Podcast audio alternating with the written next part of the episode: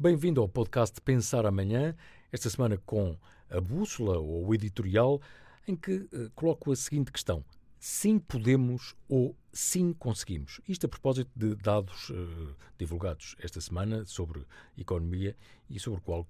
queremos refletir nesta, nesta edição. Ora bem, as estatísticas divulgadas esta semana relativas ao quarto trimestre de 2023 são de facto animadoras para a economia portuguesa. No entanto, o cenário cinzento para 2024 não permite para já leituras cor-de-rosa, apesar da revisão em alta de previsões do FMI para a economia mundial. Portugal escapou da recessão técnica, com uma subida em cadeia de 0,8% do PIB, isto após uma contração de 0,2% eh, no terceiro trimestre, e depois também, também teve uma subida de 2,2% em termos homólogos. O Instituto Nacional de Estatística revela que no conjunto do ano o produto nacional subiu 2,3%, em linha com a previsão do FMI e acima das estimativas do Banco de Portugal, que eram de 2,1, e também do Governo, Comissão Europeia, OCDE e Conselho das Finanças Públicas, que esperavam 2,2%. Portanto, ficou 2,3%, recordo. As contas finais de 2023 só serão conhecidas em final de fevereiro, mas confirma-se o contributo da procura interna no último trimestre do ano, com o aumento do consumo das famílias. Para este ano, vale a pena recordar a previsão de travagem no crescimento, ou seja, o PIB lusitano só deverá crescer 1,5% ou até 1,2%, de acordo com as projeções do Banco de Portugal e da OCDE. No entanto, o FMI reviu em alta a previsão de crescimento da economia mundial para 2024 de 2,9% para 3,1%, com dados mais animadores eh, dos Estados Unidos, a economia que deverá crescer 2,1% segundo o FMI. Ora bem, mais importante do que analisar o comportamento da economia eh, no ano passado, acima de 2%, como vimos, ou projetar o PIB para este ano, pouco mais de 1%, devemos refletir sobre três desafios cruciais para duas, eh, três legislaturas. Em primeiro lugar, como conseguir um crescimento anual sustentado superior a 2,5% ou 3%.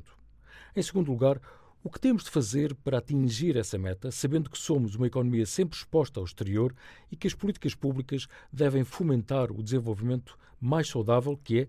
através das exportações. Em terceiro lugar, ter coragem e força política para resolver problemas estruturais e os chamados custos de contexto, ou seja, remover os obstáculos que identificamos no nosso caminho e que têm impedido crescimentos mais robustos após duas décadas de quase estagnação, isto é,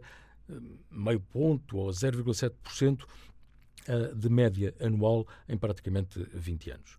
É por isso que nesta edição desafiamos dois ex-ministros da Economia, de governos PS e PSD, para debaterem propostas de crescimento para o país. Os economistas Manuel Caldeira Cabral, no primeiro governo de António Costa, e Carlos Tavares, no governo de Durão Barroso, acreditam que é possível e desejável crescer mais de 2% ao ano, mas divergem quanto ao papel do Estado na economia, num debate para ver em amanhã.pt e também na Euronews e, claro, ouvir em podcast.